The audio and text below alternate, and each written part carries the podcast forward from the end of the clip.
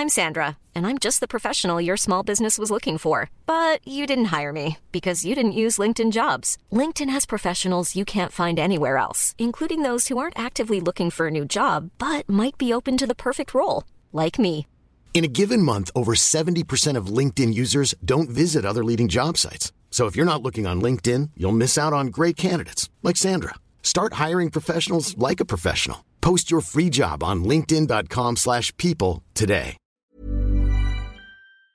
Elle est présentée comme l'élection la plus importante du monde en 2023. Ce week-end, les Turcs votent pour élire leur nouveau président. Mais alors, qu'est-ce qui est en jeu et pourquoi cette élection est plus importante que jamais? Et enfin, plus précisément, ces élections, car ce week-end, les Turcs vont voter euh, non seulement pour élire leur président, mais aussi pour élire leurs députés. En tout cas, on va voir tout ça ensemble. C'est donc le sujet à la une des actualités du jour.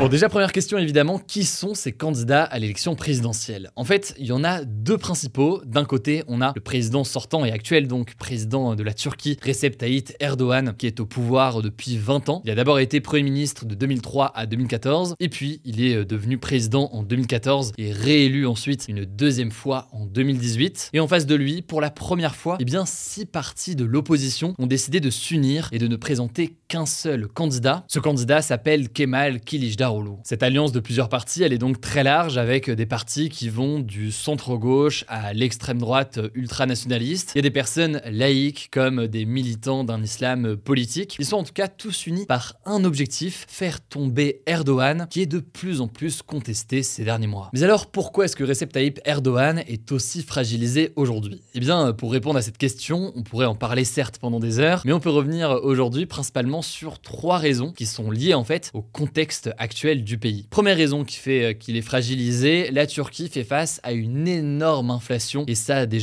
depuis 2017. En un an, typiquement, là, la hausse des prix en Turquie est montée à 45% en avril 2023 par rapport donc à l'année précédente. Et en un an, elle était aussi montée à plus de 80% en octobre 2022. Une grande partie de la population a donc perdu beaucoup de pouvoir d'achat. Il y a des difficultés importantes pour se nourrir. Le taux de chômage frôle aussi en parallèle les 15% en début d'année. Pour vous donner une idée, alors selon les indicateurs, etc., mais on est environ à deux fois moins aujourd'hui en France. Bref, la situation actuellement en Turquie est très difficile d'un point de vue économique et social. Et en fait, c'est d'autant plus marquant que euh, lors des premières années de la présidence d'Erdogan, et même d'ailleurs lorsqu'il était euh, Premier ministre, eh bien la Turquie euh, se portait très bien. Le pays se développait plutôt bien, il développait son économie, et ce notamment d'ailleurs grâce à des investissements étrangers qui avaient été sollicités par Erdogan lui-même. Mais le truc c'est qu'en 2018, il y a une forme de bascule, Erdogan a obtenu de nouveaux pouvoirs suite à un référendum, et ces nouveaux pouvoirs, ils portent notamment sur la politique monétaire qui permet donc des actions très concrètes sur la stabilité des prix ou encore sur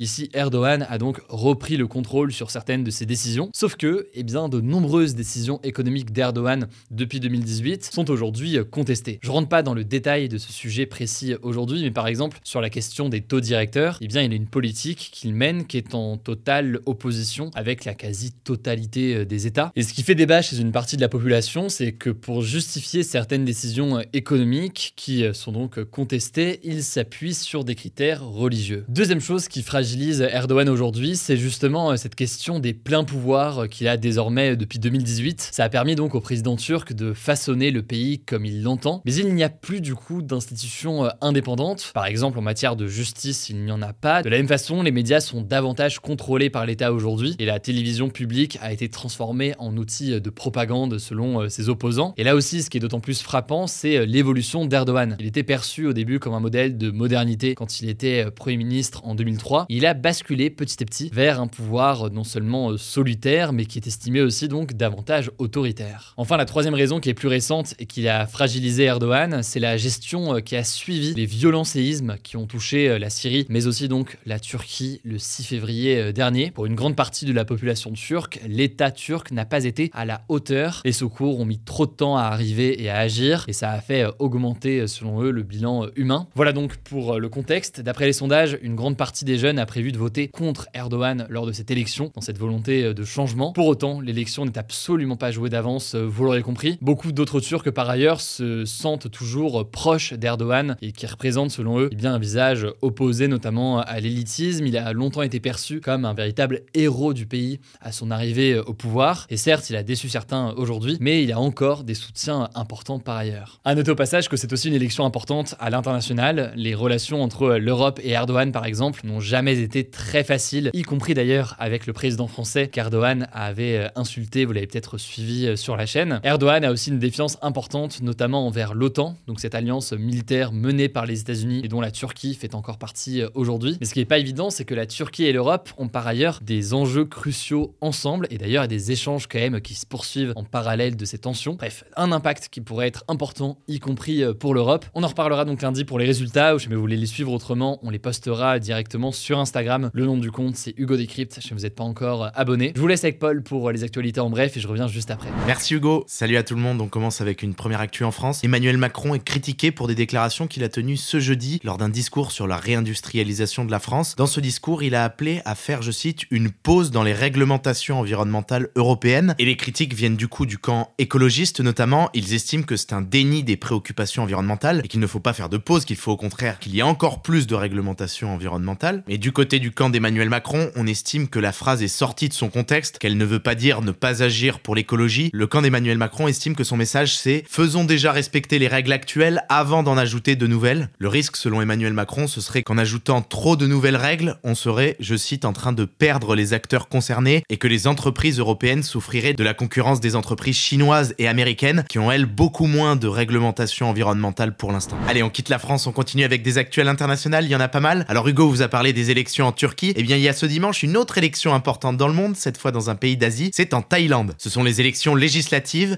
et l'enjeu, c'est qu'elles pourraient marquer la fin de presque 10 ans de domination des militaires en Thaïlande. En effet, depuis 2014, le premier ministre thaïlandais c'est Prayut Chan-o-cha, un ancien militaire qui a pris le pouvoir par la force et qui est très proche de l'armée, et il est donné perdant dans les sondages face aux partis d'opposition pour cette élection. Alors ceci dit, à l'inverse, certains craignent que s'ils perdent, eh bien l'armée n'accepte pas sa défaite et qu'il y ait un nouveau renversement du pouvoir par la force. Mais ce jeudi, l'armée a déclaré que ce ne serait pas le cas. On suivra donc là aussi lundi ce qu'il s'est passé dans cette élection. Troisième actu, on voulait vous tenir au courant de la situation au Pakistan. Vous savez, ce mardi, l'ancien premier ministre du pays, Imran Khan, a été arrêté officiellement pour corruption, mais dans un contexte où il s'oppose fortement au pouvoir en place. Et suite à son arrestation, des manifestations ont éclaté. Ses partisans réclament sa libération. Et eh bien, ce jeudi, grosse décision, la Cour suprême pakistanaise, la plus haute juridiction du pays, a déclaré que cette arrestation de l'ex-premier ministre était invalide et illégale. Elle réclame du coup sa libération. Mais le gouvernement actuel conteste cette décision. Il a promis, s'il était libéré, de l'arrêter à nouveau. Bref, le Pakistan est au cœur d'une véritable crise politique. On continuera à vous tenir au courant là-dessus. Quatrième info, deux otages français qui étaient détenus en Iran ont été libérés ce vendredi. Le premier otage, c'est Benjamin Brière. Il était emprisonné en Iran depuis près de trois ans après une condamnation pour espionnage parce qu'il aurait pris en photo des zones interdites avec un drone de loisirs dans un parc naturel iranien. Et l'autre otage libéré s'appelle Bernard Fellan. Il avait été arrêté il y a 7 mois alors qu'il était en voyage d'études en Iran, là aussi soupçonné d'espionnage. Et alors, autre info puisqu'on parle de l'Iran, le nombre d'exécutions dans le pays est en augmentation. Au moins 64 personnes ont été exécutées par le régime iranien ces 12 derniers jours et 220 depuis le début de l'année, selon l'ONG Iran Human Rights. Et pour les spécialistes, eh bien, ce que montrent ces exécutions, c'est que le régime iranien chercherait à intimider toutes celles et ceux qui s'opposeraient encore à son pouvoir, dans le contexte où depuis le mois de septembre 2022, une partie de la population iranienne se soulève contre le pouvoir, même si ces derniers temps, il faut le noter, les manifestations sont beaucoup plus rares dans le pays. Voilà, c'est la fin de ce résumé de l'actualité du jour. Évidemment, pensez à vous abonner pour ne pas rater le suivant, quelle que soit d'ailleurs l'application que vous utilisez euh, pour m'écouter. Rendez-vous aussi sur YouTube ou encore sur Instagram pour d'autres contenus d'actualité exclusifs. Vous le savez, le nom des comptes, c'est Hugo Décrypte. Écoutez, je crois que j'ai tout dit. Prenez soin de vous et on se dit à très vite. Mom deserves the best, and there's no better place to shop for Mother's Day than Whole Foods Market. They're your destination for unbeatable savings, from premium gifts to show-stopping flowers and irresistible desserts. Start by saving 33% with Prime on all body care and candles. Then get a 15-stem bunch of tulips for just $9.99 each with Prime. Round out Mom's menu with festive rosé, irresistible berry chantilly cake, and more special treats. Come celebrate Mother's Day at Whole Foods Market.